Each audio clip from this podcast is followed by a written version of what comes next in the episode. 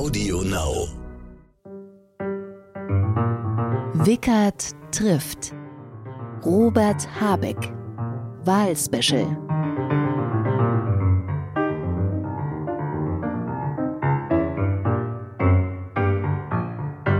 Willkommen zur zweiten Staffel von Wickert trifft.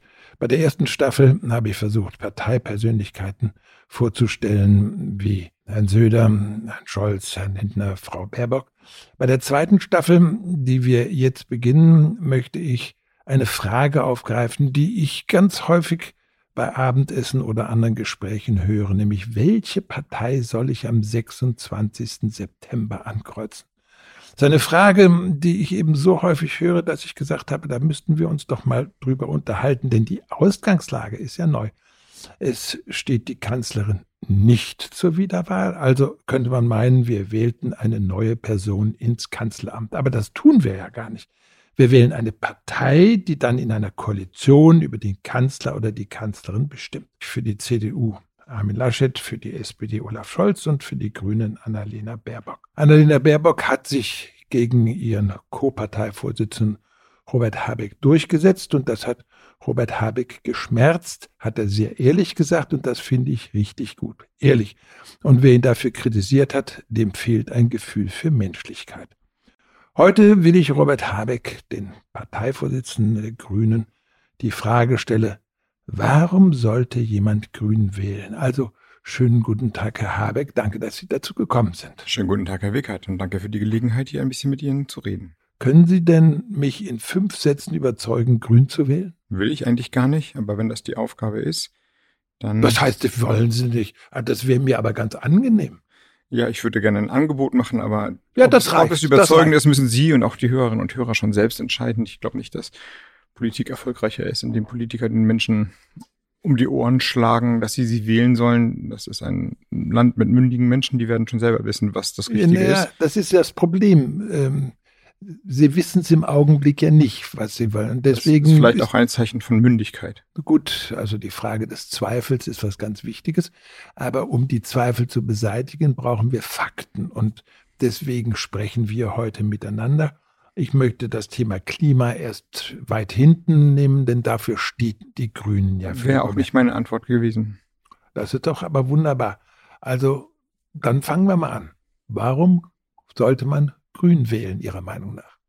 Bündnis 90 Die Grünen bemühen sich zumindest, die Partei zu sein, die einer veränderten Gesellschaft ein Haltangebot gibt, ein Selbstverständnis gibt, das zu der Zeit passt. Wir sind ein vielfältiges Land geworden, eine Gesellschaft mit lauter unterschiedlichen Lebensläufen, mit sehr unterschiedlichen Glücks- und politischen Vorstellungen. Das heißt, die Angebote, die sagen, eigentlich sind wir alle gleich und wir müssen uns nur quasi zu dieser Gleichheit bekennen, die verfehlen die Dimension unserer Zeit fundamental. Und unsere Partei kommt aus einer individualisierten gesellschaftlichen emanzipatorischen Bewegung heraus, hat aber jetzt vor allem in den letzten Jahren gelernt, vielleicht muss man sagen, versucht zu lernen, aber stellt sich dem ähm, nicht nur bei der Individualisierung stehen zu bleiben, sondern daraus ein gesellschaftliches Konzept zu machen, eine, eine offene, vielfältige, plurale Gesellschaft, aber eben eine Gesellschaft repräsentiert und verkörpert durch Bündnis 90 Die Grünen. So. Also das wird mich noch nicht überzeugen, denn ich bin jetzt, ich setze, versetze mich jetzt mal in die Rolle einer Person, die Probleme hat, eine Wohnung zu finden oder überhaupt Miete zu bezahlen. Also das sind ja die alltäglichen Probleme. Das, was Sie grundsätzlich erzählt haben, das ist sozusagen die Entwicklung der Gesellschaft. Aber ich als Wähler werde natürlich auch danach entscheiden, was tut die Partei, die ich wählen soll, für meine Probleme, die ich habe. Fangen wir an mit der Miete zum Beispiel. Was tut die Partei, um mir da zu helfen? Wir stellen die Mittel zur Verfügung, mehr Wohnungen zu bauen, denn das ist am Ende die Lösung des, ähm, des sozialen Problems unserer Zeit, jedenfalls für die deutschen Innenstädte, die großen Städte. Die Mietfrage ist es tatsächlich, wir müssen mehr bauen und dann eben mehr sozial gebundene Wohnungen bauen, also nicht mehr Luxusapartments, darum können auch welche entstehen, aber daraus ist nicht die politische Aufgabe, das zu tun.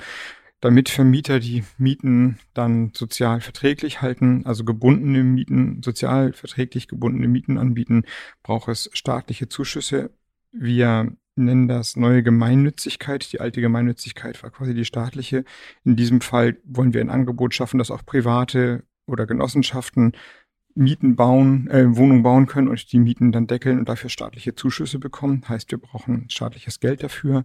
Solange die Wohnungen noch nicht gebaut sind, wollen wir die Möglichkeiten erweitern, den Mietanstieg zu bremsen. Das ist quasi für die Übergangsphase. Das heißt, die Kommunen, die Städte kriegen mehr Möglichkeiten, in den Mietmarkt bremsend einzugreifen. Also eine Mietbremse. Mietpreisbremse, die es gibt, aber die nicht besonders wirksam ist bisher und gleichzeitig auch die Möglichkeit, Mieten tatsächlich zu deckeln, wie das in Berlin passiert ist und dann gekippt wurde, als kommunale Möglichkeit, keine bundeseinheitliche Regelung, aber den Kommunen die Möglichkeit zu geben, die Instrumente zu erweitern. Und die Modernisierungsumlage, das ist die Umlage, die wir auch tatsächlich ja brauchen, wenn die Wohnungen klimaneutral werden sollen, sollte ebenfalls gedeckelt werden.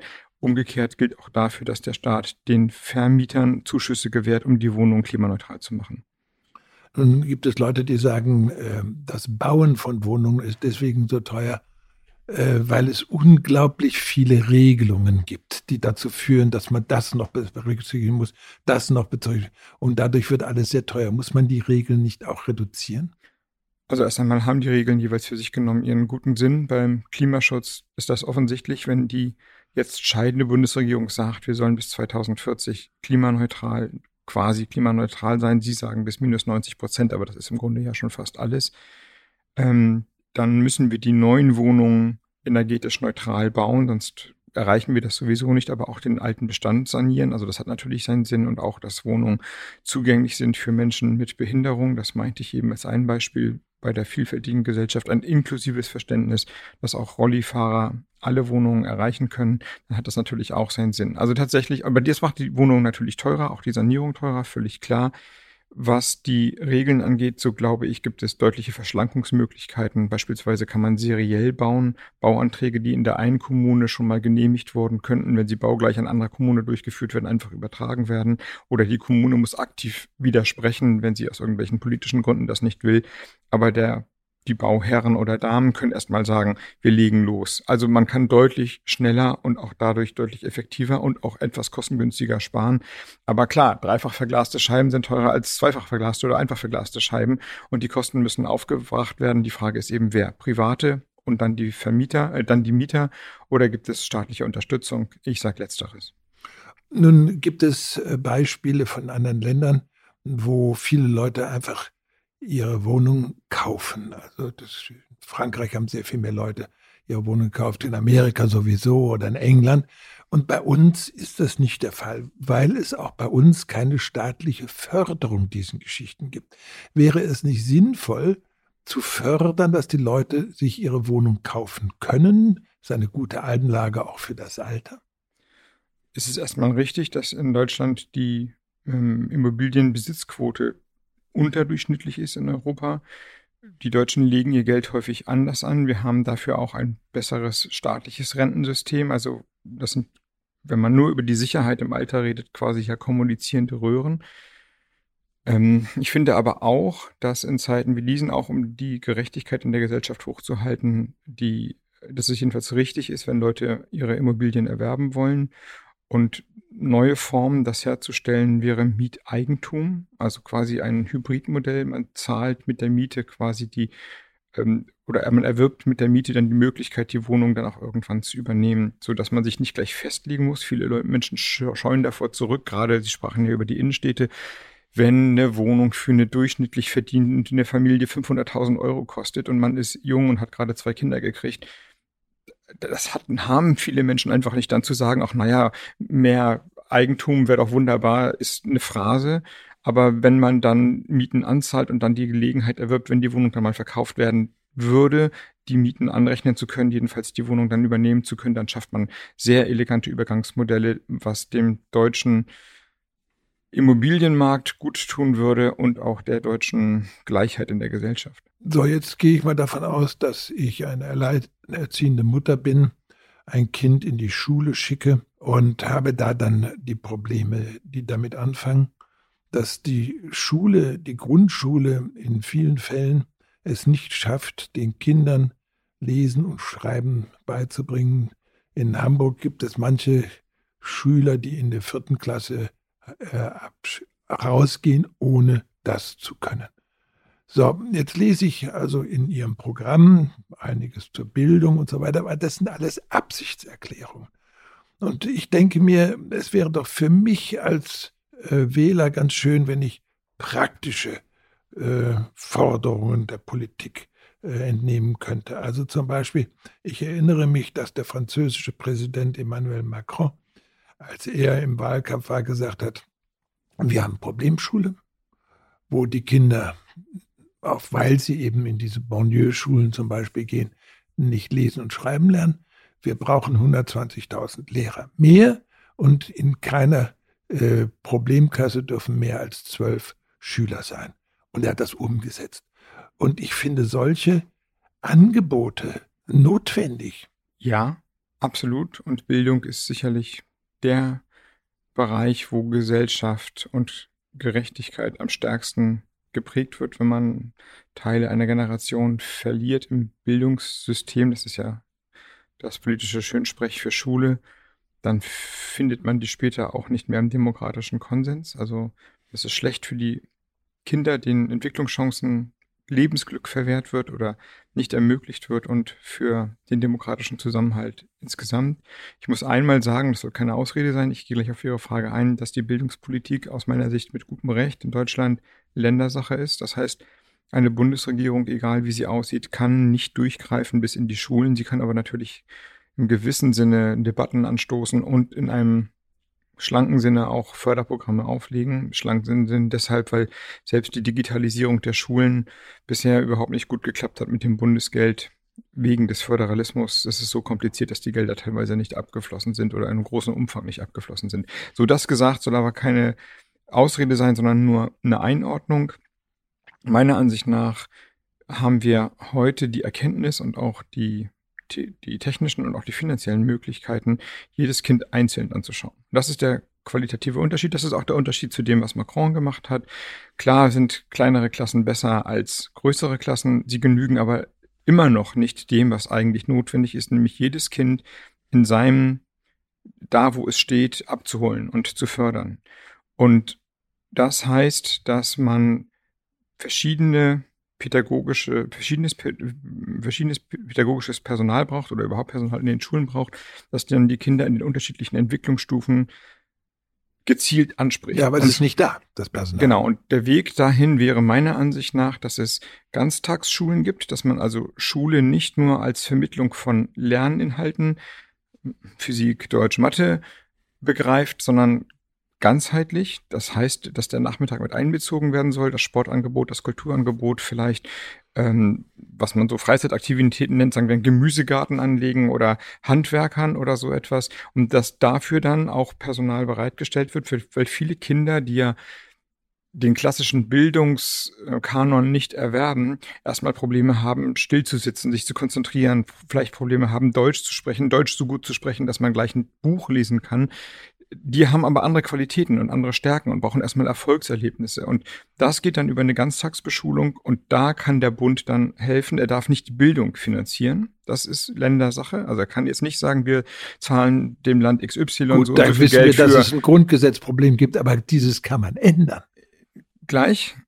Aber er kann er kann alles drumherum, quasi den sozialen Aspekt, den kann er finanzieren. Das ist habe ich mit äh, der Bildungswissenschaftlerin Jutta Almdinger über eine Studie rausgearbeitet, wie das geht. Man kann das groß machen über Grundgesetzänderungen, man kann es aber auch sehr pragmatisch machen, indem man über die Sozialgesetzbücher geht und dann hat der Bund eine direkte Möglichkeit, dieses erweiterte pädagogische Verständnis zu fördern und damit eine Debatte zu initiieren, denen die Länder auch nicht ausweichen können. Also zu hin zur Individualisierung und dafür die Gelder bereitstellen das ist ein viel klügerer Weg, als über Klassengrößen zu reden. Heißt aber letztlich das gleiche, mehr Menschen an die Schulen ran. Und eine Grundgesetzreform setzt immer die Mehrheit der Länder voraus. Und das kann ich als ehemaliger Landesminister sagen. Das kann man sich wünschen. Man kann auch vielleicht dafür kämpfen. Die Länder werden das nicht machen. Die Länder werden die Bildungshoheit nicht preisgeben. Und ich will auch sagen, dass ich das verstehe aus gutem, aus tieferen politischen Grund. Die Mütter und Väter des Grundgesetzes haben ja die Kultus- und die Bildungshoheit und die Polizeihoheit bei den Ländern gelassen, weil sie in der Zeit von 33 bis 45 gesehen haben, dass, dass das Prägen des Denkens und die kulturelle Normierung einer Gesellschaft die Voraussetzung für eine uniformierte, gleichgeschaltete Gesellschaft ist. Und wenn wir uns anschauen, wo in Europa wie im außereuropäischen Ausland totalitäre Herrscher nach der Macht greifen, was tun sie als erstes? Sie tauschen die Schulbücher aus. Sie erzählen die Geschichte des Landes anders. Sie entwickeln ihre Idee von nationalen, häufig nationalistischem Verständnis. Und wir können uns eben leider auch nicht komplett sicher sein, dass das nie wieder in Deutschland passiert. Deswegen finde ich es prinzipiell richtig, dass die, dass wir eine Art Blockade haben, dass nicht eine Bundesregierung das Denken der Menschen durch die Bank weg manipulieren oder ähm, oder neu ausrichten kann. Aber die praktischen Probleme müssen natürlich trotzdem angegangen aber werden. Sie das kann nicht dazu führen, dass wir am Ende die Kinder verlieren. Und da haben Sie aber was ganz Interessantes angesprochen, die Geschichtsbücher. Ich halte es für einen Skandal, dass in Deutschland Geschichte und auch eigentlich deutsche Literatur immer weniger gelehrt werden. Sie können in Hamburg in der Oberstufe Geschichte abwählen. Und das finde ich einen absoluten Skandal, denn gerade über die Geschichte lernen wir, wer wir sind, was in der Geschichte bei uns passiert ist. Natürlich die Frage des Dritten Reiches, natürlich die Frage ähm, der Judenvernichtung und der Konzentrationslager. Wobei interessant ist, dass bei Ihnen in Ihrem Programm die Frage der Judenvernichtung nicht vorkommt. Also da wird äh, aus irgendwelchen Gründen das, äh, sagen wir mal, nicht, nicht, an, nicht hm, erwähnt. Darf ich widersprechen, ja. Erika? Das stimmt nicht. Wenn ich das richtig weiß, gucke ich auch nicht jeden Abend in das Programm und lese es auswendig. Gibt es aber in dem Kulturteil die, den, die Passage zur Erinnerungskultur, wo dann die verschiedenen Auswüchse und Katastrophen der deutschen Geschichte ähm, genannt sind und dann eben auch ein Bekenntnis zur Erinnerungskultur, also dem Erinnern und dem Mahnen an den an die Shoah und den deutschen Holocaust äh, genannt sind. Ich habe das ganz genau gelesen. Nein, äh, in der Erinnerungskultur ja, aber die Frage des Shoah, der Shoah oder des Holocausts, wie Sie sagen, Begriffe, die ich nicht benutze, weil ich von der Judenvernichtung spreche. Ähm, da ist aber, das ist schon ganz interessant. Ähm, Begriffe wie Holocaust oder Shoah kommen ja in den deutschen Sprachschatz äh, erst relativ spät, Anfang der 80er oder Ende der 70er Jahre durch die Fernsehserie Holocaust. Und ich benutze es deswegen nicht, weil viele Leute nicht wissen, was es ist wenn Sie Judenvernichtung sagen, weiß man, was es ist. Mir hat jemand dann gesagt, ja, aber das klingt ja wie Unziefervernichtung. Ich sage, das war auch so gemeint. Und ich habe es wirklich erlebt, dass ich äh, mal erklärt habe, was Holocaust bedeutet. Und da sagte ein Nachrichtensprecher, der in der Sendung war, jetzt weiß ich endlich, was das bedeutet. Es, also, und ich finde, dass wir es unglaublich wenig machen, um Geschichte zu vermitteln. Ja, ich benutze Shoah nach meinem Besuch in Israel eigentlich. Ich benutze dafür nicht das Wort Drittes Reich, weil das wiederum die Selbstbezeichnung äh, der Zeit damals war. Wahrscheinlich wissen die Menschen auch, was damit gemeint ist, aber da wiederum zog ich zusammen nach dem Heiligen Römischen Reich deutscher Nation bis Napoleon 1806, glaube ich, dann dem Deutschen Kaiserreich sollte man Hitler nicht die Ehre geben, sich in diese Tradition stellen zu dürfen, finde ich. Aber gut, der Streit über Begriffe ist natürlich auch ein Streit am Ende über Erinnerungskultur und hm, den richtigen Umgang damit. Insofern gebe ich, haben Sie recht, Geschichte ist absolut wichtig, auch die Geschichtskenntnis. Ich glaube aber, ich habe 89 Abitur gemacht, ich durfte auch schon Geschichte abwählen. Ich hatte Geschichtsleistungskurs, ich habe mein Abitur in Geschichte gemacht, habe ich nicht gemacht, aber man konnte sich damals schon zwischen, ich weiß nicht was, ähm, Physik und äh, Deutsch und Englisch und Geschichte entscheiden. Ich weiß nicht genau mehr, wie das damals organisiert war, aber das ist jetzt, glaube ich, keine Verfallserscheinung der Postmoderne, sondern es gab immer so eine relative Wahlfreiheit. Ja, aber ich finde, dass ähm, da, muss, da muss auch etwas gemacht werden. Es geht bei mir übrigens noch weiter. Äh, wenn ich in Ihr Programm schaue, dann steht da, für das Zusammenleben sind die Werte des Grundgesetzes die Grundlage. Natürlich, klar. Und das muss auch vermittelt werden. Das wird in den Schulen meines Erachtens relativ wenig vermittelt. Aber ich bin der Meinung, dass eine Gesellschaft viel mehr Werte vermitteln muss und das auch in der Schule vermitteln muss. Toleranz, Höflichkeit, solch banale Geschichten, äh, Respekt muss vermittelt werden. Und das sind alles Dinge, die meines Erachtens zu wenig vermittelt werden, auch zu wenig an den Schulen vermittelt werden. Aber das ist äh, in Verlängerung dieses Satzes zum Grundgesetz ja zu lesen. Die Würde und Freiheit des Menschen zu achten und zu schützen, geht nur, indem ein respektvoller Umgang gewährt wird oder gelebt wird. Also da, so ist es tatsächlich gemeint. Es spricht sich ein, da schwingt ein bisschen mit, dass eine kulturelle Normierung, die in den Alltag reingeht, sowohl was quasi konservativ mit dem Begriff Leitkultur immer gemeint ist, also Sie erinnern sich daran, ich weiß gar nicht, wer es war, de, Maizière vielleicht, aber vielleicht tue ich de Maizière auch Unrecht. Irgendwann hat man gesagt, wir geben uns die Hände, wir zeigen unser Gesicht. Heute geben wir uns eben nicht mehr die Hände, sondern auch den, den Fistbump, wie es plattdeutsch heißt, und tragen Masken. Also sowas, äh, was Deutschsein ausmacht, aber eben auch eine Mahnung an meine eigene Partei, dass ähm, bestimmte Lebensstilfragen individuell zu beantworten sind. Und im Grundgesetz steht eben nicht, alle müssen im Bioladen einkaufen, sondern da steht die Würde und Freiheit des Menschen und der Rest ist dann politische Aufgabe, dass man Lebensmittel und Mobilität und wie auch immer klimaneutral und entlang von politischen Werten herstellt. Also ist es sozusagen eine, eine Mahnung, politische Werte nicht zu vermischen mit individuell zu treffenden Lebensentscheidungen an beide Seiten. An die eigene Seite, also eine Selbstmahnung, wenn Sie so wollen, aber auch eine Abgrenzung gegenüber die, der Vermischung, was Politik kann und soll und was gerne dem privaten Entscheidung vorbehalten sein sollte. Ja, aber da möchte ich Ihnen widersprechen, denn. Das äh, weiß ich, Herr Wickert. Wir hatten die Diskussion schon mal. ja, aber es ist doch so. Sie sprechen von der individuellen Entscheidung. Äh, so, also, ich äh, komme aus einem Kulturkreis, in dem ich einer Frau die Hand nicht gebe und deswegen gebe ich der Lehrerin meine die Hand nicht oder sowas. Das ist eine individuelle Entscheidung. Und ich bin der Meinung, dass es gewisse Dinge gibt, die zu den ja, re gesellschaftlichen Regeln gibt. Das sind keine individuellen Entscheidungen, sondern das sind, das sind Dinge, wie wir leben wollen. Also nehme das Beispiel, da fahren dann manchmal so äh, teure Autos, die Autobahn stopfen, stopfen die Autobahn voll, hupen, hupen, hupen, weil da Leute heiraten.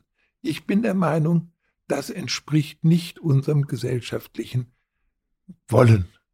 Also müssen wir Leuten klar machen, das ist zwar eine individuelle Entscheidung von euch, dass ihr das macht, aber wir wollen das nicht. Ja, das teile ich nicht.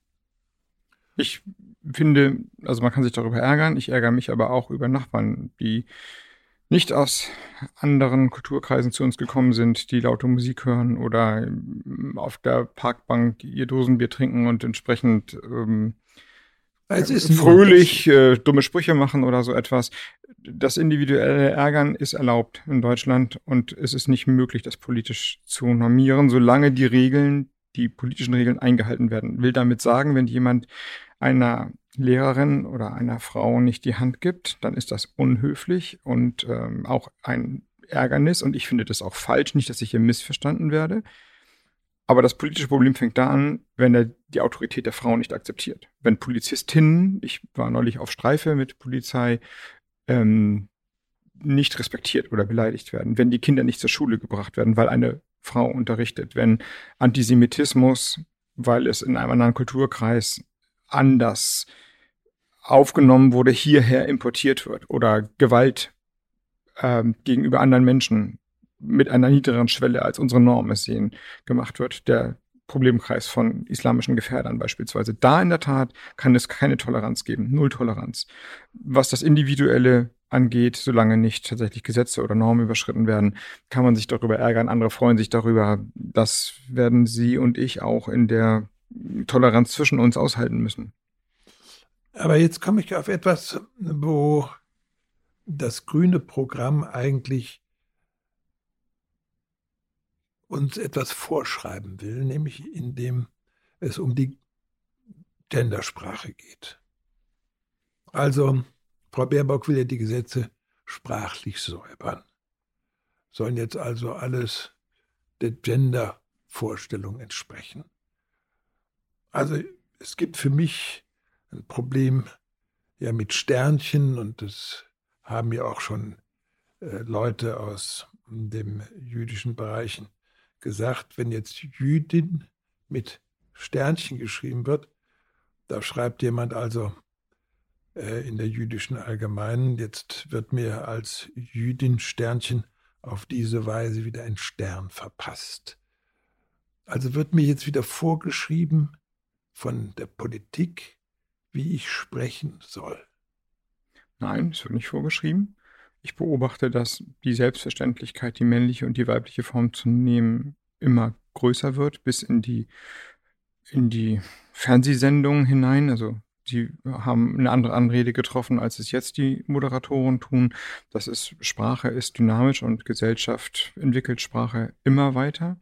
Aber niemand will das vorschreiben. Allerdings hat natürlich eine Regierung immer die Möglichkeit, ihre Gesetze so zu formulieren, wie sie es für richtig hält. Das ist ja der Sinn von Wahlen am Ende. Und das ist jetzt nicht der wichtigste Punkt und deswegen ist der, das Bohai darum, wenn ich das so sagen darf, ein bisschen albern. Entscheidend ist ja, was in den Gesetzen steht und nicht, wie die Formulierung ist. Und das würde Annalena Baerbock exakt genauso sagen. Also es ist jetzt nicht das hauptgrüne Wahlanliegen, die Gesetze zu, zu gendern. Ich weiß schon, wie das Boulevard arbeitet, aber das natürlich auch wirklich aus einer Mücke einen Elefanten gemacht. Die Mücke allerdings gibt es und ich kann die Geschichte erzählen, die mir die Augen geöffnet hat. Das ist schon lange her. Ich, wenn ich die kurze Anekdote wiedergeben Gerne. darf. Ähm, ich habe in Freiburg Linguistik studiert, also die Wissenschaft über die Sprache. Die Professorin erzählte folgende Anekdote. Ähm, ein Mann ist mit seinem Sohn nachts unterwegs, fährt Auto, äh, leerer Landweg, Mutterseelen allein, er überquert einen Bahnübergang, das Auto geht exakt auf dem Bahnübergang kaputt und der Zug kommt angerast und der Mann springt aus dem Auto raus, reißt die Beifahrertür auf, nimmt seinen Sohn, wirft die auf die Straße und dann kommt der Zug und erfasst ihn. Das Auto ist platt, der Vater ist tot, der Sohn liegt ähm, verletzt auf der Straße daneben. Der Krankenwagen kommt, bringt ihn ins Krankenhaus. Der Chefarzt kommt angestürzt auf den Sohn, sieht den Sohn ähm, blutüberströmt oder verletzt und sagt, den kann ich nicht, den kann ich nicht operieren. Und die Leute gucken ihn an und sagen, warum nicht? Ja, es ist mein, es ist mein Sohn. Was ist passiert? Und wir haben eine Dreiviertelstunde lang überlegt, was passiert ist. Was ist, was ist die Auflösung dieses Rätsels? Vielleicht überlegen Sie auch noch kurz, einmal atmen. Worüber haben wir gerade gesprochen? Dann werden Sie erkennen, der Chefarzt ist die Mutter. Und man kommt nicht drauf. Obwohl man wusste, jedenfalls sehr viele, wir reden gerade über geschlechtergerechte Sprache. Also wir reden jetzt gerade nicht über Olympia und Fußball, sondern wir reden darüber, wie Männer und Frauen in der Sprache repräsentiert sind. Ich erzähle diese Anekdote. Und trotzdem kommen sehr viele Menschen, und ich damals auch nicht darauf, dass der Chefarzt die Mutter ist, also eine Frau sein könnte. Heißt, Sprache prägt unser Denken. Was wir nicht sagen, findet nicht statt. Und deswegen gibt es aus meiner Sicht schon den berechtigten Anspruch, dass beide Geschlechter genannt werden, sonst finden sie auch in der Wirklichkeit am Ende nicht statt. Wie man es macht, ob man sehr geehrte Damen und Herren, Männer und Frauen, Ärztinnen und Ärzte sagt, oder ob man ein Bin-I einführt oder ein Unterstrich oder ein Stern, ist mir hinreichend egal. Wir haben uns mal dafür entschieden, in der Partei unsere Texte mit Stern zu schreiben und geht auch. Es ist natürlich so, dass zum Beispiel bei Astrid Lindgren, die ihre Bücher ja vor ganz langer Zeit geschrieben hat, Begriffe vorkommen, die manche Leute jetzt korrigieren wollen, sagen, nein, das darf nicht drinstehen, dieses Wort darf nicht mehr benutzt werden.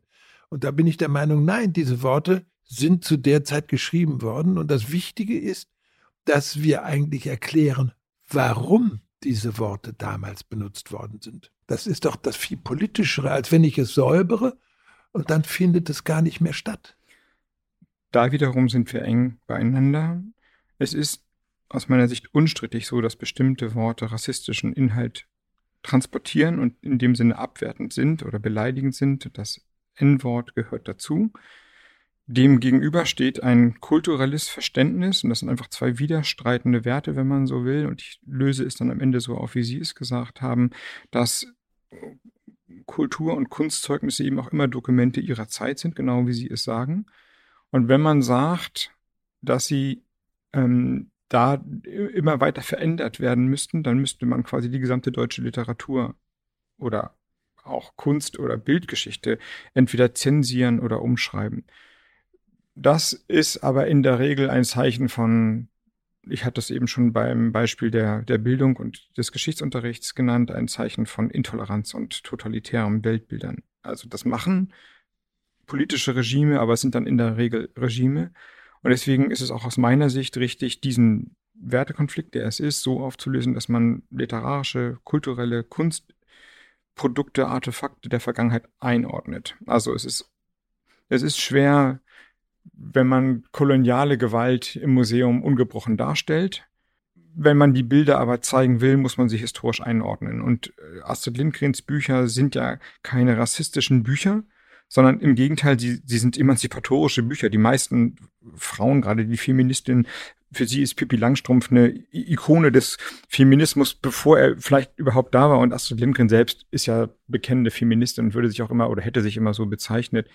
So, deswegen ähm, sollte man den Büchern die Ehre geben, aber dass das sozusagen ein Dokument auch eines Blindenflecks der damaligen Zeit war, kann man dann ja in verschiedenen Formen darstellen.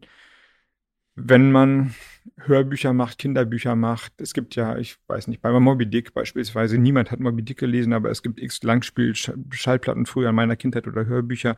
Wenn man also Fassungen davon macht, kann man aber sehr gut auch auf diese rassistisch konnotierten Wörter verzichten. Und das alles gesagt, will ich noch anschließen, dass Namen von Kasernen, Straßennamen, Namen von Marinemolen und so weiter keine historischen Artefakte sind. Also Lette Vorbeck Kasern, das ist der General, der unter anderem die Nama und die Hereros in Südwestafrika, also heute Namibia ermordet hat, muss heute keine Kaserne mehr heißen. Das, da gibt es auch keinen historischen Anspruch drauf. Haben wir für 100 Jahren so genannt oder so etwas, das kann man umbenennen. Da gibt's, das ist kein kulturelles Artefakt und keine Kunst. Da wiederum bin ich ganz auf Ihrer Seite und das Gleiche betrifft auch ganz viele Straßen. Also zum Beispiel hier in Hamburg haben wir die Rohnstraße, da gibt es eine Generalviertel, die haben dann alle ihre Straßen ja, und so weiter. jede Stadt, meine auch. Nicht? Und das sind einfach so Dinge, wo man sagt, das brauchen wir nicht. Trotzdem würde ich sagen, Bismarck-Denkmäler lässt man stehen. Genau, das, das ist mein, meine Konsequenz. Bismarck-Denkmäler lässt man stehen. Im Übrigen ist Bismarck der Gegenspieler des deutschen Kolonialismus gewesen. Es ist zwar in seiner Zeit gewesen, auch, aber er wollte das ja immer nicht. Trotzdem hat Bismarck natürlich seine eigene militärische Geschichte und auch seine eigenen Toten zu verantworten. Er hat aber auch eine soziale Geschichte. Er hat auch eine soziale Geschichte, das stimmt. Die Debatte renkt sich jetzt erstmal, glaube ich, um dieses Preußentum bei Bismarck. Also über die historische Figur Bismarck zu reden, dann eine Platte daneben zu stellen und oder eine, eine Schautafel und sagen, folgendes ist passiert. Und darüber kann man dann ja streiten das ist der richtige Umgang damit. Denkmäler abzureißen führt auf einen ganz schrägen Pfad der Gesellschaft. Das sollte man nicht tun. Ja. Aber da kommen wir wieder zurück zu der ganz großen Bedeutung von Vermittlung von Geschichte. Weil natürlich nur die Vermittlung der Geschichte uns dazu bringen kann, dass wir diese Dinge heute verstehen und auch anders bewerten. Und da kommen wir natürlich zu dem Frage des Geschichtsverständnisses der Grünen und dem, was Sie eine alternative Erinnerungskultur nennen. Was meinen Sie damit? Die Geschichte aus der Sicht der Opfer zu erzählen und deutlich zu machen. Und nicht aus der Geschichte, aus der Sicht der Sieger, der Helden, der, weiß ich nicht, der Politik, wenn Sie so wollen, der damals herrschenden Politik. Aber ist es nicht etwas, was in Deutschland eigentlich schon gang und gäbe ist? Häufig ja aber wir haben ja gerade über Bismarck und die Bismarck-Denkmäler gesprochen. Ähm, wenn man genauer nachdenkt, wie der Umgang in Deutschland mit dem Kolonialismus ist, da gibt es noch viel Aufklärungsarbeit zu leisten und das ist damit beispielshaft gemeint. Aber auch äh, die Frage, dass man sagt, gibt es irgendwelche Opferbereiche, die noch nicht äh, sozusagen in der Erinnerungskultur vorhanden sind. In, und nicht nur in der Erinnerungskultur, sondern in der Geschichte unseres Landes. Sinti und Roma beispielsweise ist ein ganz gutes Beispiel. Ähm, in meinem Bundesland gibt es ja nationale Minderheiten, die Friesen und die die dänische Minderheit gilt als nationale Minderheit, also es sind keine Menschen mit Migrationsgeschichte, sondern die wohnen da, die gehören dahin, aber die Sinti und Roma auch, weil Schleswig-Holstein diese nationalen Minderheiten der Friesen und der Dänen hat, haben wir auch für die Sinti und Roma den gleichen Status als äh, nationale Minderheit mit Verfassungsschutz in der Verfassung drinstehen. Das ist aber durchaus nicht normal. Und Sinti und Roma gibt es in vielen Bundesländern. Sie gehören zu Deutschland für viele Menschen, die leben seit, ich glaube, 400 Jahren, wenn ich jetzt nichts Falsches sage, hier in Deutschland. Wenn man mit den ähm, Vorsitzenden von diesen Vereinen spricht, können die ihren Stammbaum. Also ich kenne noch, ich weiß noch, wo meine Großeltern gelebt haben, Vorpommern. Dann hört's auf. Und wie die genau hießen, weiß ich auch schon gar nicht mehr, weil das alles verschollen ist. Aber einige Sinti und Roma können ihre Familie über 400 Jahre zurückverfolgen und haben einen langen Stammbaum hier in Deutschland. Und trotzdem ist das nicht gesehen und häufig ähm, werden sie dann mit adäquat dem Z-Wort belegt. Also insofern gibt es nicht nur Erinnerungskultur, sondern auch in der politischen Anerkennungsfrage immer noch einiges zu tun und das ist damit gemeint. Nun haben wir ein ganz grundsätzliches Problem, das ja auch in das Thema Erinnerungskultur hineingehört. Das ist, dass wir, ich würde mal, rechts, rechtsextremistische Strukturen haben, die sozusagen die Siegermentalität immer noch drin haben äh, aus der Zeit der Nationalsozialisten. Ähm, das gibt es zu bekämpfen. Interessanterweise gibt es ja inzwischen auch Influencerinnen, die über Kochen, über Mode in diese rechtsradikalen äh, Bereiche locken. Äh, wir sehen zum Entsetzen eigentlich, dass in den Sicherheitsbehörden diese Thematik immer stärker herauskommt, muss man mal sagen. Und wenn wir jetzt gucken, zum Beispiel auch bei der bei der Flut äh, im Ahrtal und so weiter, plötzlich kommen da ehemalige Soldaten, die sich zusammengeschlossen haben, weil sie Rechtsradikale sind und glauben, sie können da jetzt auch Leute zu sich ködern.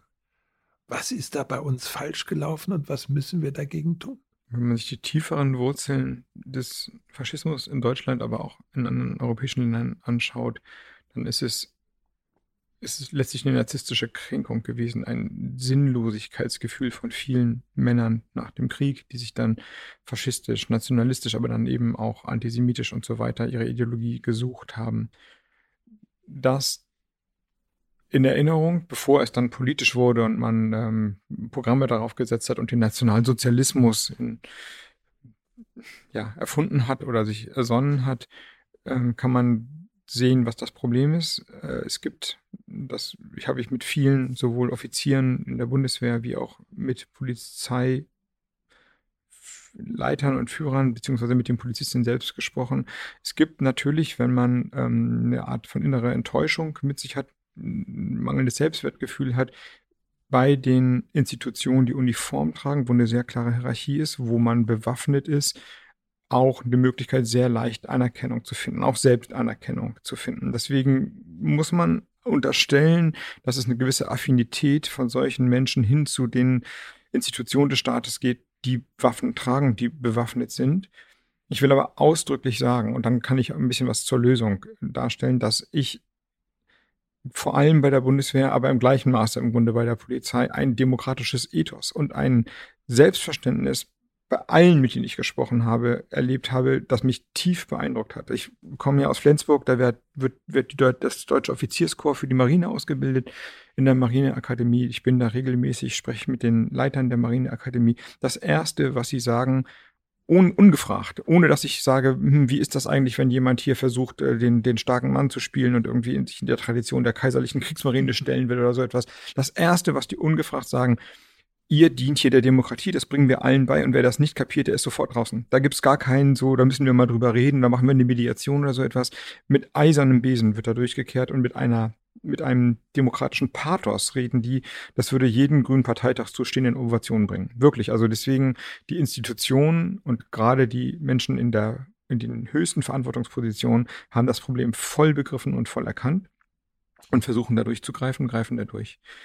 Ich glaube, das Problem ist so meine Erfahrung auf der Straße, wenn ich mit Polizisten nachts Streife im Frankfurter Polizeirevier gefahren bin. Das ist das Revier 1 gewesen, wo es diese Chatgruppen gab, wo rassistische Sprüche oder rechtsradikale Sprüche aufgetaucht sind, äh, unterwegs sind. Dann gibt es ähm, viel erlebte Frustration. Also Drogendealer werden wieder freigelassen oder man kann sie nicht äh, verhaften, weil man sie nicht auf frischer Tat ertappt und dann ähm, werden sie nicht verurteilt man arbeitet ein bisschen, man hat das Gefühl, man arbeitet gegen Windmühlen an und dann gibt es, das ist vielleicht die größte Gefahr, so eine Art schleichende Enttäuschung, die sich dann erst in dummen Sprüchen dann werden die dummen Sprüche zu rechtsradikalen oder ausländerfeindlichen Sprüchen Bahn bricht und da beispielsweise Polizisten darauf angewiesen sind, dass die Partner stehen. Ja, wenn man da so eine Nachtstreife mitgeht, die gehen in Wohnungen rein und man weiß nicht, ob dahinter ein Typ mit einem Messer steht oder ob ähm, die alle betrunken sind. Also man macht die Tür auf und weiß nicht, was einem erwartet. Man ist darauf angewiesen, dass die Kollegin, der Kollege hinter einem steht. Und wenn man das zehn Jahre gemacht hat oder 20 Jahre gemacht hat, dann ist man eine Gemeinschaft im besten Sinne und das ist ja auch gut. Und wenn dann jemand anfängt, komisch zu reden, komisch zu denken und zu sagen, oh, guck mal, willst du doch nicht mal mitkommen, dann verpfeift man den nicht so ohne weiteres. Das Gute wird auf einmal zum Problem und ich glaube, das ist die Hauptlösung. Es braucht eine Kultur, die es ermöglicht, darüber zu reden, auch jenseits des Disziplinarrechts, dass rechtzeitig angegriffen werden kann, dass man Vertrauensleute schafft, Obleute schafft, wo sich die Kollegen hinwenden können, ohne Angst zu haben, morgen das Kameradenschwein sein zu müssen. Und diese diese, diese Obleute-Struktur plus natürlich auch Menschen mit Migrationshintergrund in der Polizei zu haben, sodass die Leute sehen, dass das ähm, kluge, pflichtbesessene Polizisten sind, das würde schon helfen. Aber wäre es nicht sinnvoll, wenn man die Problematik der Polizisten auch irgendwie mal angeht? Also diese Problematik, dass sie sagen, wir nehmen äh, Drogenhändler fest und dann werden die gleich wieder freigelassen. Also wir lesen ja überall, dass die Drogen zunehmen bei uns, äh, Koks und weiß der Teufel was, wird immer mehr. Also was tun wir da? Na, das können die Polizisten ja nicht ändern. Das kann ja nur ja. die Rechtsprechung. Wir haben ja Gewaltenteilung in Deutschland. Die Polizisten Gut. sprechen ihre eigenen Ur die Urteile Gott sei Dank nicht selbst. Das nein, nein, ja, das meine ich ja. Aber da müssen wir ja doch in der Gesellschaft genau, was die überlegen. Gerichte würde ich unterstellen, urteilen natürlich auch nach den Beweislagen. Und wenn die Drogendealer, die sind ja nicht doof, also als ich da jetzt unterwegs war, hat man gesehen, dass sie nur ganz kleine Mengen verkaufen, Mengen, die eben nicht zu einer Haftstrafe reichen und sie machen das so geschickt, dass sie in U-Bahn-Gänge reingehen oder sich hinter Hauseingänge stellen, wo die Übergabe nicht wirklich gefilmt werden kann und dann sagt man, das war ich vielleicht gar nicht oder ich hätte, also so, die, man kann sich da ganz gut rausreden. Ich nehme an, dass die polizeiliche Ermittlung einfach gestärkt werden muss. Also wenn man die, die, ich, kein Richter will Drogendealer laufen lassen. Aber wenn die Beweislage nicht ausreicht, dann gilt ja im Rechtsstaat Gott sei Dank die Unschuldsvermutung und dann reicht es eben nicht, um die Leute hinter Gitter zu bringen. Aber da oder, haben Sie was ganz Wichtiges so, gesagt. Ja, aber deswegen müssen also, wir die Polizei stärken. Absolut. Also die, die Polizei personell und auch in der Ausstattung hat ordentliche Zuwächse bekommen, aber die Ermittlungsmöglichkeiten sind oder dann die Beweisaufnahmemöglichkeiten sind äh, sicherlich immer wieder zu verbessern. Komme ich zu einem ganz anderen wichtigen Thema. Also ich bin wieder die alleinerziehende Mutter die Probleme hat, mit ihrem Geld auszukommen. So, jetzt gibt es natürlich Möglichkeiten, ihr zu helfen, indem sie zum Beispiel weniger Steuern zahlt. Was sind die Vorstellungen der Grünen in der Steuerpolitik? Was soll geändert werden gegenüber dem heutigen Zustand? Je nachdem, was die alleinerziehende Mutter macht, steht die Vermutung im Raum, dass sie gar keine Steuern zahlt. Weil die Einkommenssituation gerade bei Alleinerziehenden, die dann häufig Teilzeit arbeiten müssen, um sich um ihre Kinder zu kümmern oder um das Kind zu kümmern, je nachdem, wer sie gerade sind, ist nur in sehr wenigen Berufen erlaubt, dann noch so viel Geld zu verdienen, dass die Steuer überhaupt greift. Deswegen sind diese ganzen Steuerbefreiungsvorschläge, übrigens inklusive der Pendlerpauschale, die ja auch eine steuerliche Befreiung ist, äh, nicht besonders zielführend für diese Frau. Wenn sie alleinerziehend ist, hat sie ja ein Kind. Deswegen wäre das Erste, was ich sagen würde, dass der der, den die Kinder dem Staat gleich viel wert sind. Und das ist heute nicht der Fall. Ich meine, der, der Satz würde, denke ich, jeder würde sagen, ja logisch, was denn sonst? Und wenn, dann umgekehrt, als es heute ist, wenn, dann müssen Kinder aus einkommensärmeren Familien dem Staat mehr Geld, mehr Aufmerksamkeit, mehr Zuwendung wert sein als die aus sehr einkommensstarken Familien. Wir haben es genau umgekehrt.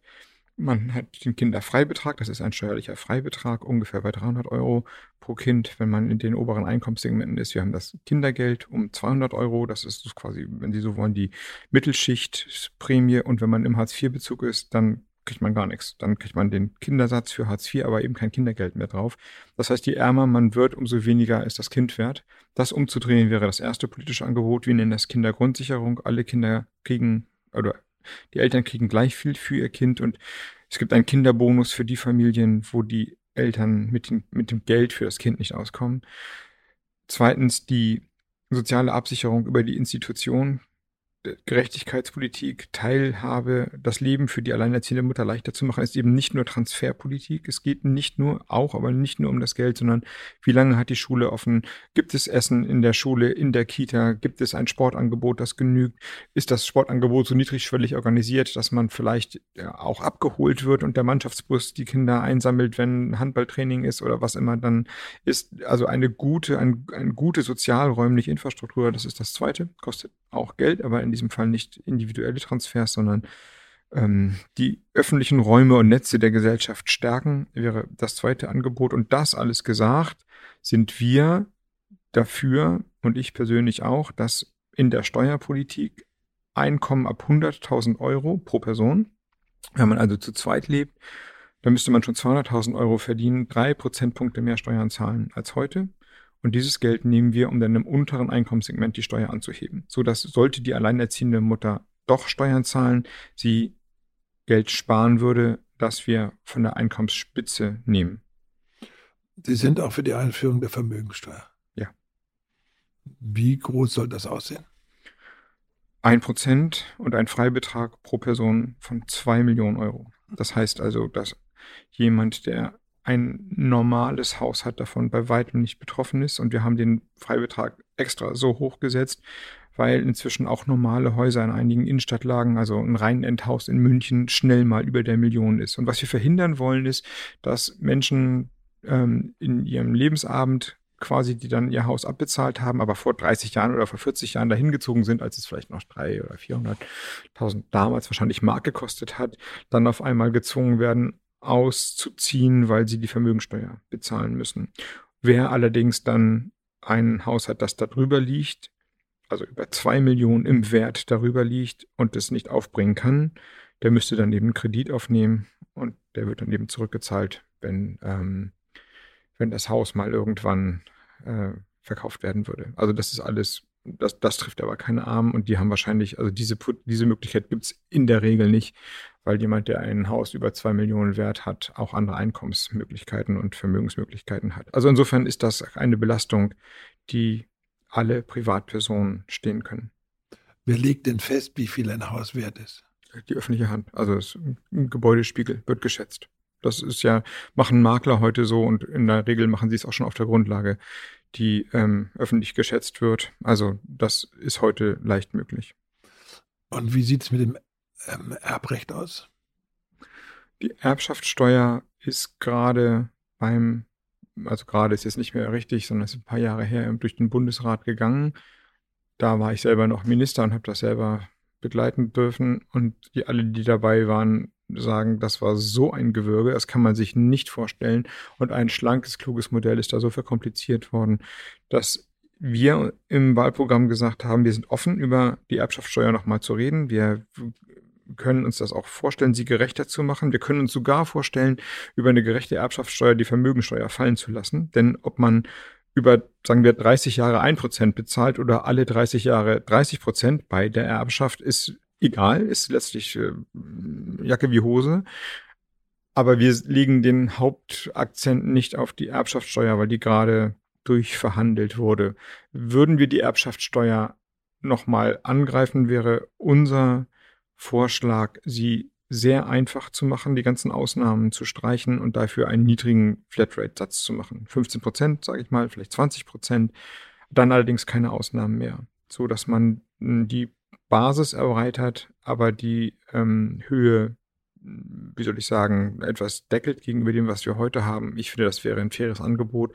Weiß aber, wenn ich das sage, dass sofort gleich wieder andere Leute steil gehen. Deswegen, die Erbschaftssteuer ist eigentlich gerade durch und nochmal aus der Praxis heraus habe ich nicht das Vertrauen, dass das nochmal angefasst wird. Wenn wir über Geld reden, muss man natürlich auch über die Ausgaben des Bundes reden. Darf ich noch eins kurz ja. sagen, Herr Wickert, weil da rundet es sich ja schön. Ich sagte ja vorhin, die Bildungspolitik ist Ländersache und wir haben über entweder kleinere Klassen oder individuelle Betreuung gesprochen. Das sind dann ja erstmal Gelder, die die Länder aufbringen müssen, denn die Bildungspolitik ist ja Ländersache. Die Vermögens- wie die Erbschaftssteuer ist eine reine Ländersteuer. Der Bund auch eine grüne Bundesregierung hätte davon gar nichts. Null, nada. Kein Cent kommt dadurch in die Bundeskasse. Wenn man sieht, dass die Vermögen größer werden, die Länder Geld brauchen, um die Bildung zu finanzieren, gibt es einen unmittelbaren Zusammenhang. Eine Besteuerung der Vermögen wäre jedenfalls indirekt eine Bildungsvermögenssteuer. Also es wäre Geld, das die Länder für die Bildung ausgeben. Und wenn wir sagen, Bildung ist wichtig, die föderale Ordnung ist so, wie sie ist und die Vermögen werden größer, dann finde ich, ist die Frage nicht, wollt ihr eine Vermögensteuer oder nicht, sondern wollt ihr Bildung bezahlen oder nicht? Und wenn die Antwort ja ist, dann muss das Geld irgendwo herkommen und die Vermögensteuer ist Ländersteuer, deswegen ist es eine Vermögensbildungssteuer. Überzeugt mich. Sehr schön, ein Punkt, endlich. Man muss ich eine Dreiviertelstunde reden, um einen Punkt zu setzen. Ähm, nun reden wir mal über das Geld ähm, des Bundeshaushaltes. Ja. Ähm, gibt es da Dinge, wo Sie sagen, da muss man dann drehen? Man gibt ja ganz wahnsinnig viele Ausnahmen, weswegen man zum Beispiel keine Steuern zahlt oder was auch immer. Ja, es gibt drei Bereiche. Einen habe ich schon angesprochen. Ich bekenne mich hier dazu, dass Steuer Gerechtigkeit schaffen soll. Und ich finde, dass die ähm, Einkommensunterschiede größer werden und deswegen, ja, ich, das kann man ideologisch anders sehen, aber ab 100.000 Euro drei Prozentpunkte mehr heißt ja nochmal übersetzt, dass jemand, der 150.000 Euro verdient, Single, ja, wenn man zu zweit ist, muss man da nochmal 100.000 Euro drauflegen, bei drei Prozentpunkten 1.500 Euro mehr Steuern pro Jahr bezahlen. Bei 150.000 Euro. Also, pff, wer sagt, das ist aber der Raubzug des Sozialismus. Man muss sich eher fast entschuldigen, dass man nicht ähm, rabiat dazu geht. Aber da bekenne ich mich zu. Das ist der, aber ein für sich geschlossener Block. Kein Geld wird genommen, um was anderes zu finanzieren. Das Geld geht wieder zurück und äh, entlastet dann die alleinerziehende Mutter, wenn sie den Steuern zahlt. Der zweite Punkt ist, ähm, die Bekämpfung von Steuerflucht. Wir können keine Steuer so erhöhen oder neu einführen, wie wir Geld verlieren, bei Steuern, die jetzt schon da sind und nicht gezahlt werden. Und wenn da mal nicht mehr Warburg Bankgeschäfte noch belohnt werden, indem der Staat auf Rückforderungen verzichtet, wie es hier in Hamburg der Fall war. Bei Cum-Ex-Geschäften die Augen zugedrückt werden. Wenn es eine Anzeigepflicht in Deutschland geben würde, dass Steuerberater und Kanzleien und hm, Wirtschaftsoptimierer den dem Fiskus melden müssen, welche Steueroptimierungsmodelle sie gerade vorgeschlagen haben und wie die funktionieren. Wenn also die öffentliche Hand radikal dafür sorgen würde, dass die Steuern, die bezahlt werden müssen, auch bezahlt werden, dann hätten wir Staatseinnahmen, die Schätzungen gehen da etwas unter, äh, auseinander, aber sicherlich in hoher zweistelliger Milliardenhöhe. Und keine Steuer kann das leisten, die neu eingeführt wird. Also das ist ein extrem wichtiger Punkt und natürlich auch einer, wo das Solidaritätsgefühl, ich würde sagen, das Fairnessgefühl, geht es fair zu in Deutschland, jeden Tag beleidigt wird, wenn alle Leute hier ihre Steuern bezahlen müssen und wir das erwarten. Und man weiß aber, die, die wirklich reich sind, nicht die Steuern zahlen, weil sie sich irgendwie davon machen, dann sinkt einfach die Moral. Und wir brauchen eine hohe Moral, um überhaupt die Herausforderungen der nächsten Jahre bestehen zu können. Und ähm, was der dritte Bereich angeht, die Staatsausgaben, so sind wir, bin ich der Meinung, dass man die Schuldenbremse so erweitern sollte, dass wenn neues öffentliches Vermögen geschaffen wird, Bahnschienen, Brücken, Glasfaserausbau, moderne Schulen, dann sind das auch ist das, sind das Vermögenswerte, die geschaffen werden und dafür kann der Staat Kredite aufnehmen. Aber nur dafür natürlich. Es gibt eine Investitionsregel, die sagt, wenn das Nettovermögen des Staates dadurch steigt, dann ist es erlaubt, über die Schuldenbremse hinaus weitere Kredite aufzunehmen. Wenn wir jetzt über solche Dinge wie Steuerpolitik sprechen, da muss man natürlich überlegen, mit wem kann man was durchsetzen. Und am ähm, Tag nach der Bundestagswahl wird natürlich gleich die Frage sein, welche Parteien werden möglicherweise miteinander regieren. Gut, im Augenblick gucken wir nach Umfragen, aber die Umfragen sagen uns noch nicht das, was da tatsächlich passieren wird. Sie selber haben ja mal verhandelt mit CDU und FDP. Dabei ist dann äh, jemand abgesprungen, der gesagt hat, lieber schlecht lieber nicht regieren als schlecht regieren. Heute müht er sich mit allen möglichen Argumenten darüber, dass er regieren will. Ähm, was können Sie sich vorstellen? Können Sie sich zum Beispiel auch, wenn es zahlenmäßig stimmt, stimmen oder passen würde, eine Ampel vorstellen. Ich habe aber auch schon mal verhandelt mit CDU und FDP und keiner ist abgesprungen. Das war auf Landesebene, aber Ich komme aus einer Jamaika-Koalition und habe die damals auch mit ähm, ins Laufen gebracht und die Arbeit bis, bearbeitet bis heute ganz gut. Wobei mein, meine Sehnsucht nach Jamaika ausgesprochen reduziert ist. Also wir kämpfen um ein starkes grünes Ergebnis und ähm, da noch dann möglichst viel Einfluss im Kabinett zu haben und da brauchen wir die FDP nicht für. So, die Ampel ist eine von, wenn ich ja richtig sehe, vier rechnerisch Möglichkeiten, die die Umfragen immer mal wieder hergeben. Sie ist eine so interessante wie schwierige Möglichkeit. Interessant deshalb, weil wenn man eigentlich auf die Herausforderungen unserer Zeit schaut, was sind die großen Fragen unserer Zeit, dann ist es einmal die Bekämpfung der Erderwärmung. Es ist die Frage, wie gerecht geht es zu in diesem Land und es ist die Frage, wie stabil ist die liberale Demokratie. Also es macht eigentlich schon Sinn, die ökologische Frage, die soziale Frage und die liberale Frage als die Kernfragen unserer Zeit zu sehen. Das macht die Ampel eigentlich zu einem interessanten Bündnis für unsere Zeit. Auf der realpolitischen Ebene stellen sich die Dinge deutlich komplizierter dar. Ähm, die FDP hat sich weit von dem, was ich jetzt hier gesagt habe, entfernt. Christian Lindner hat sich quasi eingemauert, er profitiert von den Leuten, die aus konservativer Enttäuschung von der Union abgesprungen sind. Und ähm, er sagt ja eigentlich auch, er will die Ampel nicht. Das muss er sagen und ich befürchte, er muss es noch viel lauter sagen, weil die Leute ihm sonst von der Stange gehen. Oder er macht eine Position auf, die sagt, wählt mich in die Ampel, damit ich die Ampel verhindern kann. Also destruktive Politik über vier Jahre lang. Das heißt, ich sag's mal positiv, ich hoffe, die FDP lernt noch in diesem Wahlkampf und lernt vor allem, was die Herausforderungen dieser Zeit sind. Das wäre wünschenswert, dass sie sich auf die Notwendigkeiten und nicht auf die Ideologie konzentriert. Wenn wir die Umfragen angucken, auch gerade die Frage bei den Leuten, die noch nicht entschieden ist, dann sieht man doch immer wieder, dass es eine Mehrheit derjenigen, äh, die über eine Koalition nachdenken, gibt für eigentlich äh, für Schwarz-Grün.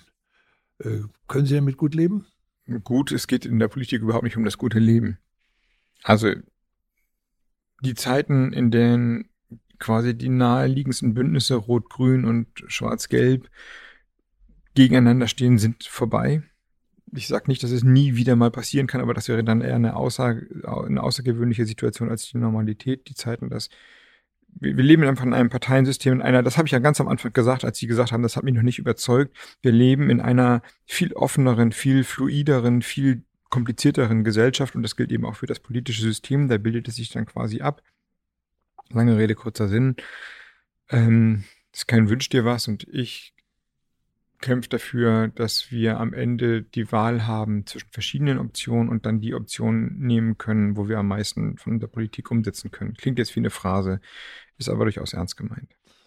So, nun gibt es ja die Frage, wenn Sie jetzt in einer Koalitionsverhandlung sind, dann werden Sie sagen, gewisse Dinge müssen unbedingt gemacht werden. Es gibt äh, die Vorstellung, dass es drei Ministerien gibt zusätzlich. Das ist das Einwanderungsministerium, das ist das Klimaministerium und jetzt kommt das dritte, das gebe ich dazu, das Digitalministerium.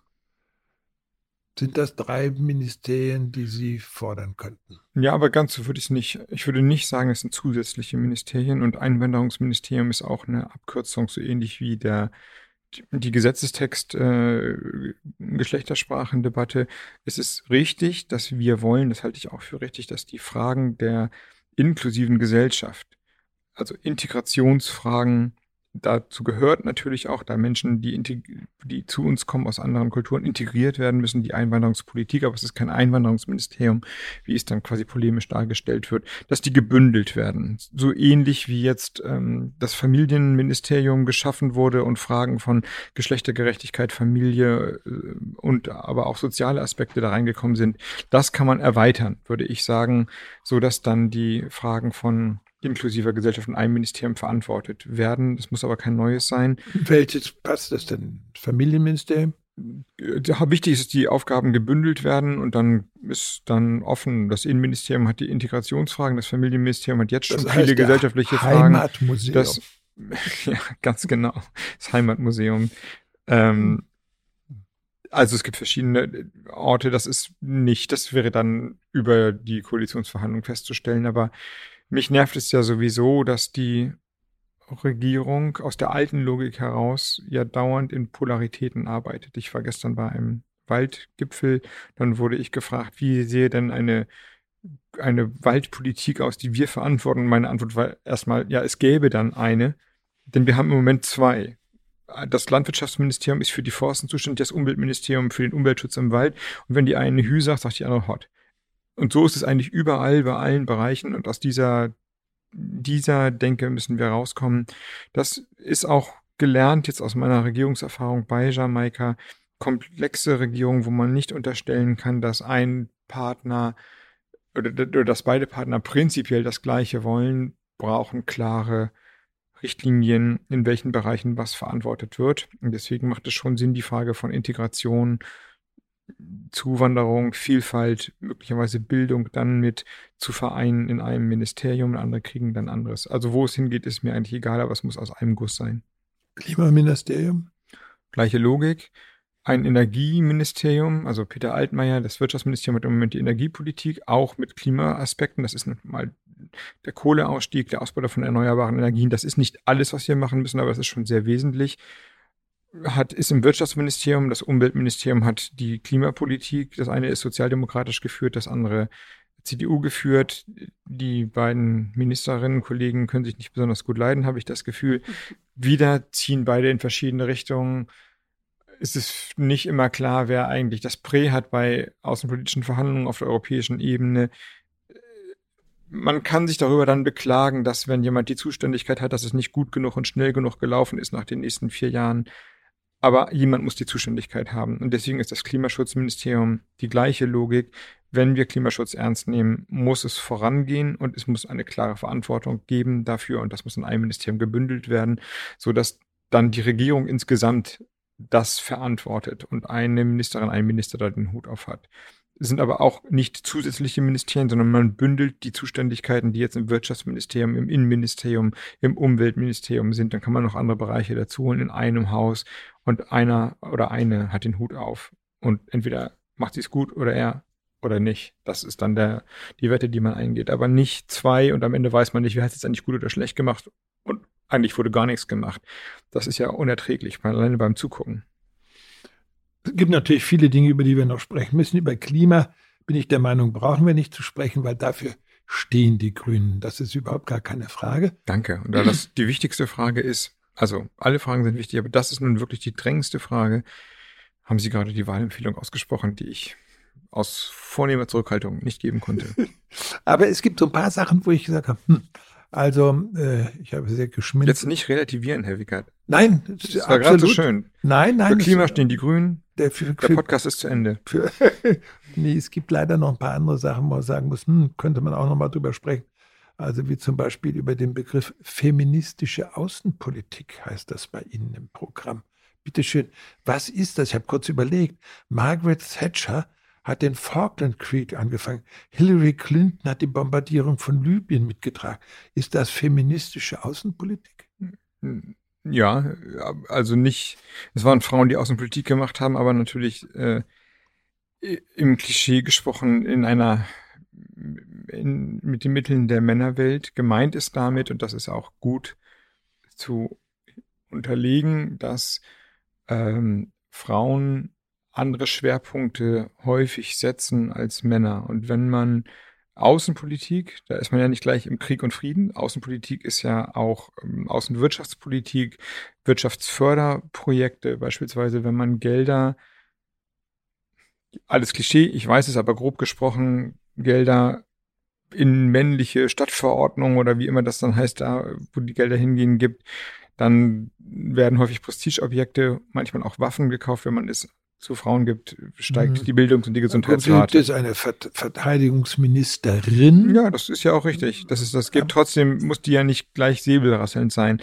Das ist aber damit gemeint, sie übersetzen jetzt Außenpolitik zu Krieg und Frieden und es gibt natürlich auch Situationen, wo Frauen nicht anders können oder sich falsch entscheiden und äh, sagen, hier muss dann jetzt eingegriffen werden. Es gibt eben da ähm, die Frage von Krieg und Frieden ist eine sehr komplexe und komplizierte und natürlich haben auch Frauen der Grünen Bundestagsfraktion schon für Kriegseinsätze die Hand gehoben. Also das heißt jetzt nicht nur, weil man eine X-Chromosom mehr hat als Männer, entscheidet man sich permanent und ewig gegen den Einsatz von Waffen. Das ist damit auch überhaupt nicht gemeint. Aber da gemeint ist damit, dass man im Blick hat, dass ähm, wegen Sozialisation häufig, vorsichtig formuliert, Frauen komplexer die Gesellschaft denken als Männer. Und das würde ich als Mann immer zugeben, ohne rot zu werden.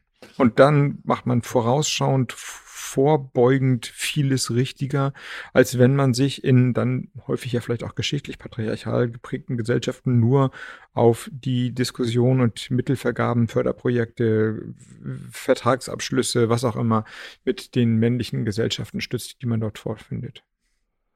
Also wir können viel über europäische Verteidigung äh, sprechen, über Sicherheitspolitik. Ich will aber nur noch auf einen ganz kleinen Aspekt kommen, weil der mich interessiert. Ähm, es gab, es gibt ja noch die Wehrpflicht, sie ist nur ausgesetzt. So ist es. Und äh, die Idee der Wehrpflicht seinerzeit war ja, dass jeder mal dem Staate dient und dass der Millionärsohn auch mit dem Metzgersohn mal auf der Stube zusammenliegt. Sie ist ausgesetzt werden worden, ganz plötzlich, ohne gesellschaftliche Diskussion.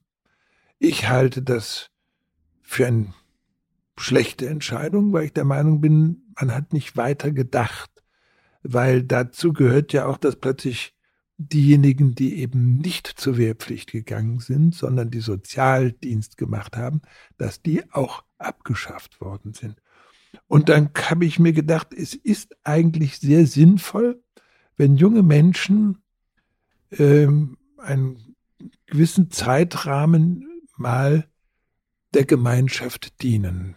François, äh, äh, nein, äh, Emmanuel Macron hat das auch zu einem Thema seinem Wahlkampf gemacht und er führt das ganz langsam jetzt ein, dass er sagt, junge Leute sollen auch der Gemeinschaft dienen. Bei uns gibt es das. Freiwillige, ja, aber es gibt viel zu wenig Stellen. Ich glaube, es zehn Leute melden sich für eine Stelle. Die Grünen wollen das auf 200.000 ausweiten, was immer noch zu wenig wären. Ich selbst sage, warum sollte es nicht ein soziales Pflichtjahr für Männlein und Weiblein gehen, wobei man sich überlegen kann, ob man für eine äh, grüne Initiative, eine Umweltinitiative arbeitet, ob man zur Bundeswehr geht, ob man in die Kultur geht und dort etwas hilft oder aber bei Kinderpflege oder, oder Altenpflege. Was halten Sie von einem sozialen Pflichtjahr? Ich verstehe den Gedanken dahinter, halte aber im Endeffekt nicht so viel davon.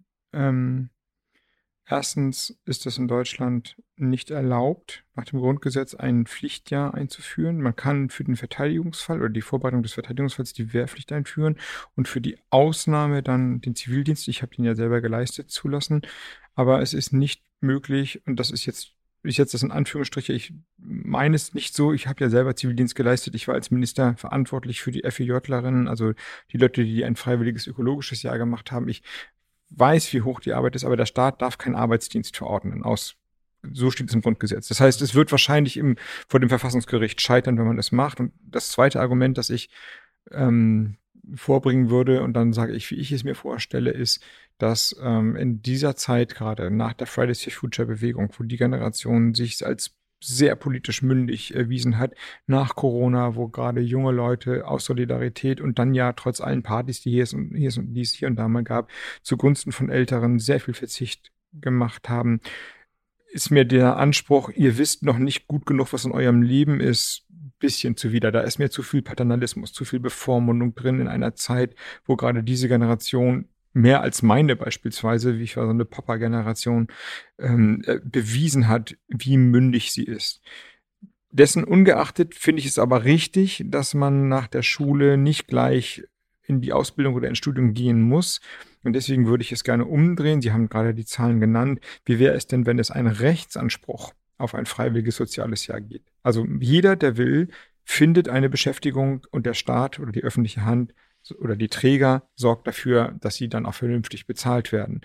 Und wenn das dazu führt, dass alle, die die wollen, also wenn es eine Attraktion gibt, wenn es eine Belohnung gibt dafür, dann glaube ich, kommen wir an der Debatte weiter und es wäre mir auch vom Gesellschafts- und vom Menschenbild viel angenehmer. Und wenn das alles funktioniert hat und das alles fantastisch ist und wir dann aus dem Lernen der Erfahrung zu dem Schluss kommen, dass das Pflicht ja aus irgendwelchen Gründen doch wichtiger ist, dann können wir uns damit von mir aus nochmal beschäftigen. Aber ich würde denken, erst einmal das, was einfach zugänglich ist, was aus einer Freiheitsphilosophie heraus gedacht werden kann, was den jungen Leuten ein Angebot macht, statt jetzt in dieser Phase die nächste Pflicht aufzuerlegen. Letzte Frage, was bedeutet Ihnen Freiheit? Alles. Ich danke Ihnen. Ich danke Ihnen, Herr Wickert.